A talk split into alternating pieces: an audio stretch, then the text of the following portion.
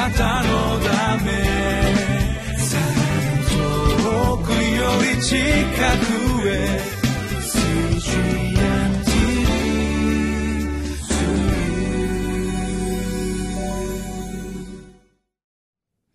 皆さんこんにちは。7月24日火曜日リビングライフの時間です。私は日本キリスト教団深沢教会牧師の斉藤敦と申します。本日も皆様と共に御言葉が与えてくださる恵みを共にいただいてまいりたいと思います。本日私たちに与えられました聖書の言葉は新約聖書使徒の働き19章11節から22節の御言葉です。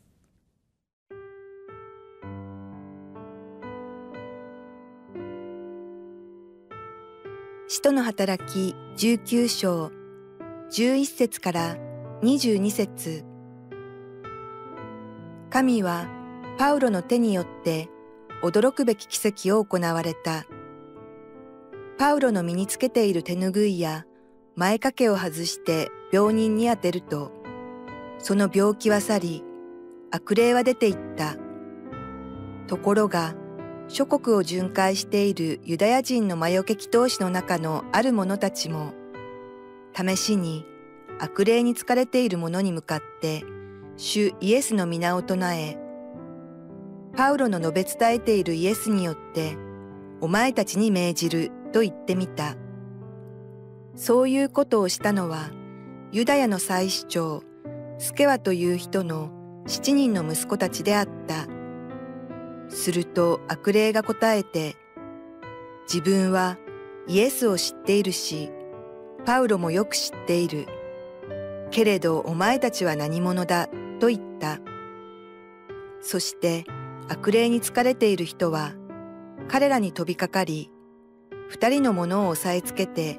皆を打ち負かしたので、彼らは裸にされ、傷を負ってその家を逃げ出した。このことがエペソに住むユダヤ人とギリシア人の全部に知れ渡ったので、皆恐れを感じて、主イエスの皆を崇めるようになった。そして、信仰に入った人たちの中から多くの者がやってきて、自分たちのしていることをさらけ出して告白した。また、魔術を行っていた多くの者が、その書物を抱えてきて、皆の前で焼き捨てた。その値段を合計してみると、銀貨五万枚になった。こうして、主の言葉は驚くほど広まり、ますます力強くなっていった。これらのことが一段落すると、パウロは御霊の示しにより、マケドニアとアカヤを通った後でエルサレムに行くことにした。そして私はそこに行ってからローマも見なければならないと言った。そこで自分に仕えている者の中からテモテとエラストの二人をマケドニアに送り出したが、パウロ自身はなおしばらくアジアにとどまっていた。私事になりますが、私は牧師である働きに並んで、いわゆるカルト宗教、まあ、異端宗教と呼ばれるそのような団体の対策を長年行っております。まあ、理由は私自身がかつて、まあ、カルト異端と呼ばれたそのような団体で信者生活を送られ送っていてでそのようなところから教会に導かれたから、まあ、その延長線上といいましょうか、まあ、神様は私にそのようなところで痛み苦しみを抱えている人たちのこの寄り添いになりなさいとおそらく命じてくださっているのだと思います。で私もまあ牧師になって今12年と数ヶ月経っているわけですけれども、まあ、その牧師としての日々を歩む中で今までそのような団体の影響によって痛みや苦しみを抱えてきた大勢の方々に出会うことがありました。まあ、中には私が見たも見たことも聞いたこともないような団体の話を聞かされることもあります。まあ、全く知らないわけですから私はまあその後こう勉強をすることを求められて、まあ、その団体がまあどのような活動をしどのようなことを信じていてそしてどういう影響を人々に与えているかということをこの学んだりすることがあります。で私はそのようなことをこう学ばされている中でやっぱりいろいろなこう団体、まあ、人々に対してですね痛みや苦しみを与えるようなその団体の中でやっぱりいくつかの共通点があることを知らされています。まあ、例えばどんなことがあるでしょうか。あるリーダーのその絶対的な命令に従わなければならない時にそこにこの伴ってくるのはお金である場合があります。非常にこの多くのお金が用いられることによってまあそのお金がこう捧げられたり、まあ、そのような経済的なものに縛られるということを、えー、そういう団体はよく提供することがあります。またある時にはこの目に見える印のようなものそういうものをこう強調しすぎて例えば信じたから病気が治された。ある意味信じたから病気が治されたというよりもこの病気が治されることをことさら強調するような場面。そしてもし病気が治されないと信仰がないからもっとお金を捧げなさい。といったような、まあ、そのようなパターンが実際人々の痛みや苦しみにつながるということを私たちは実際そのような相談者と出会う時にですねこう感じることがあります。私たちは今日この御言葉をいただいた時にまさにですねこのパウロの時代まだ教会が始まって間もない頃にもそのような動きというものはあったのだということをこの御言葉から知ることができます。まあ、私たちが生きている世界というのは昔も今もそんなに変わらないものを私たちに提供しているだからこそ私たちにとって御言葉が大事なんです私たちは御言葉が決して昔の事柄を語っているだけの今生きている私とは何の関係もない物語を提供していると思うことがあるならばそれは全く違うということなんです。古いけど新しい。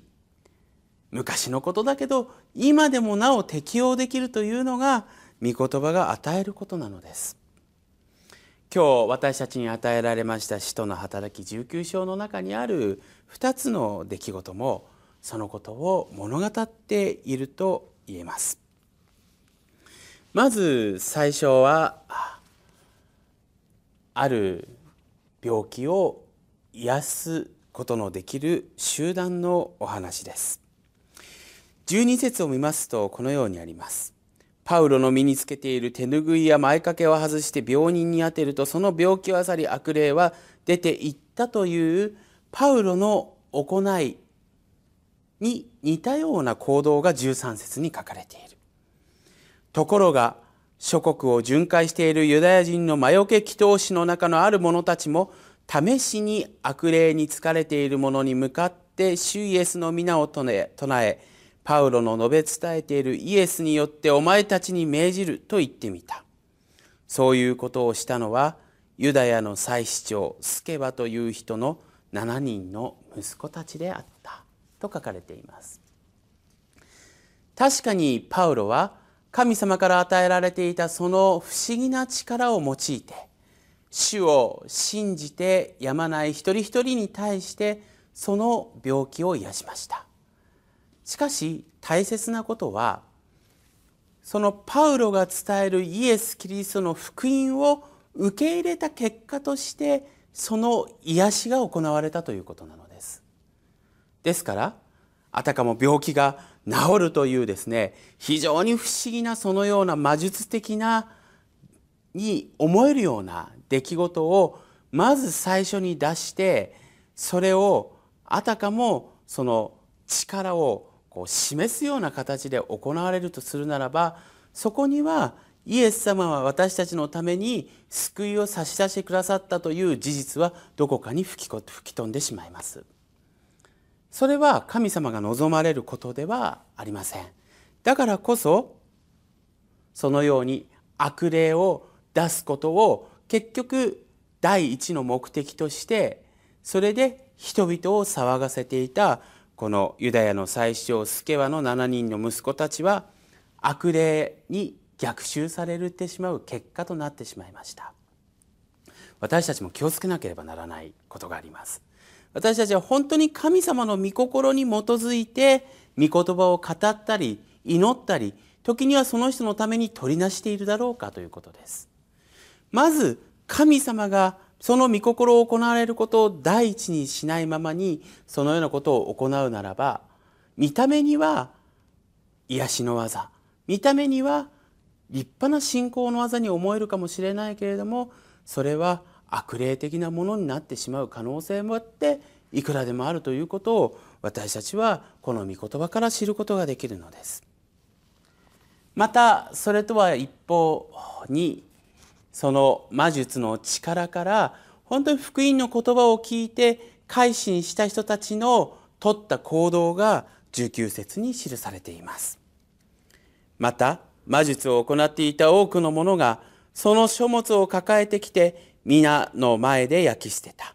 その値段を合計してみると銀貨5万枚となったま。このように書かれているわけです。銀貨5万枚といったら大きな価値です。しかし、本当に福音によって導かれた人にとっては、そのような銀貨5万枚はもったいなくないのです。主がそれによさらに勝る恵みを与えてくださったからです。私たちは本当にこの自分に与えられた信仰の出来事や、また私たちが本当に神様の御心に基づいて自分の命を用いているかということをそのような昔はるかに行われた2つの出来事は私たち自身の行動をこの推し量りまた判断するための良きケースとなっていることをぜひ知りたいと思うのです。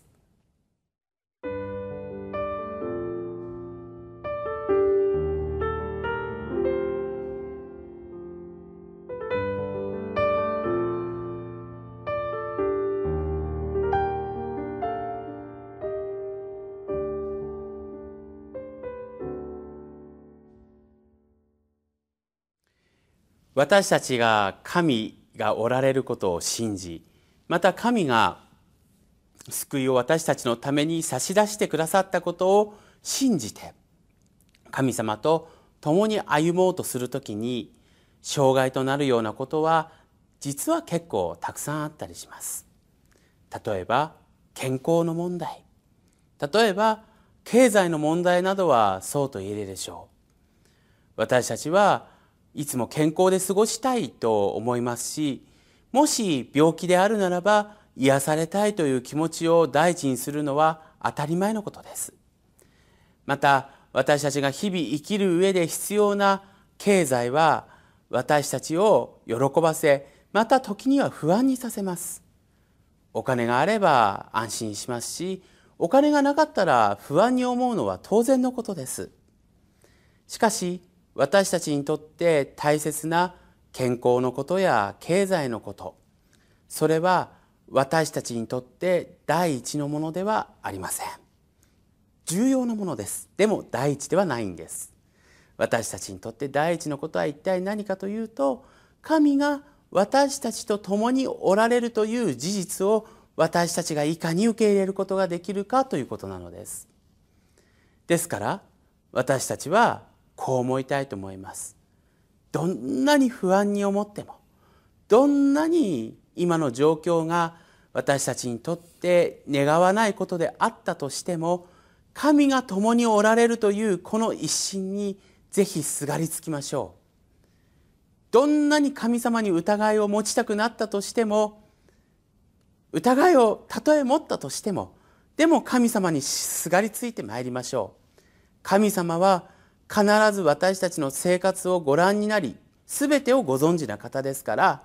何らかの助けを備えてくださいます。私たちはそのような助けに奮い起こされてあ